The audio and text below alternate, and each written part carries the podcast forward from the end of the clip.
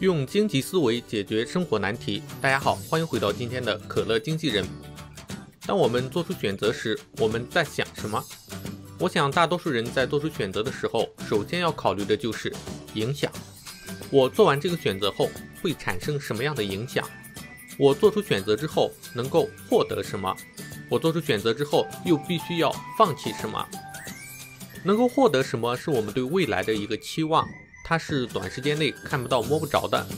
但是我们放弃的东西是现在就能够确认到的，所以我们要综合考虑获得和放弃的分别是什么。我们为了得到某样东西而必须放弃的东西，就是机会成本。举一个简单的小例子，现在你想吃冰淇淋，也想吃汉堡。可是你手里的钱只能够买其中的一样。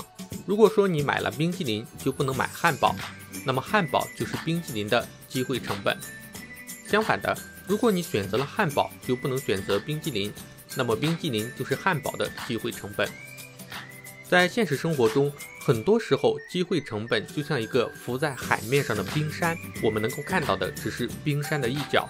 而更多的机会成本是隐藏的，是我们不经过思考看不到的。举一个比较复杂的例子，在考虑到要不要去上大学这件事情，很多人认为不上大学四年间我可以省掉很多学费、伙食费，所以我的机会成本就是上大学的学费、伙食费和住宿费。但是如果说我们不去上大学，也是要吃饭、租房子住的，所以说这些并不能称得上是真正的机会成本。那么其中隐藏的机会成本是什么呢？是时间和知识。也就是说，你放弃了四年上大学的时间和你去学习的知识。如果说你选择了去上大学，那么你的成本就是你不上大学去工作四年的收入。但是之外还有一个最大的隐藏的机会成本，就是时间。也就是说，你可以利用这上大学的四年时间去做更多的事情，过上更加精彩的生活。对于辍学创业的比尔盖茨来说，创业对他来说是有更大的吸引力的。他的机会成本是上过大学之后稳定的工作和相对优越的社会地位，但是他去创业之后，他有可能会获得更多的收入和更高的社会地位。虽然有风险，但是在他权衡了之后。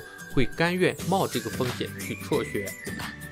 我们在做出选择的时候，更多的是会衡量我们失去的东西，也就是机会成本，然后拿这个机会成本去和我们获得的东西做对比，来看看这个是不是划算的。有的人在考虑了机会成本之后，喜欢做出风险比较小的选择，而另外一个人则希望用风险来换取更多的收益。考虑机会成本并不能替你做出选择。但是考虑机会成本，我们可以做出更明智的选择。那么我们在考虑机会成本的时候，具体要考虑哪些内容呢？又在衡量哪些因素呢？我们为什么会做出这样而不是那样的决定？我会在下一期的内容里面和大家聊一聊这个问题。如果你想第一时间知道这些问题的答案，点点下面的关注，这样就不会错过我的更新了。如果大家想吐槽可乐经纪人，可以在视频下面留言。那我们下期再见。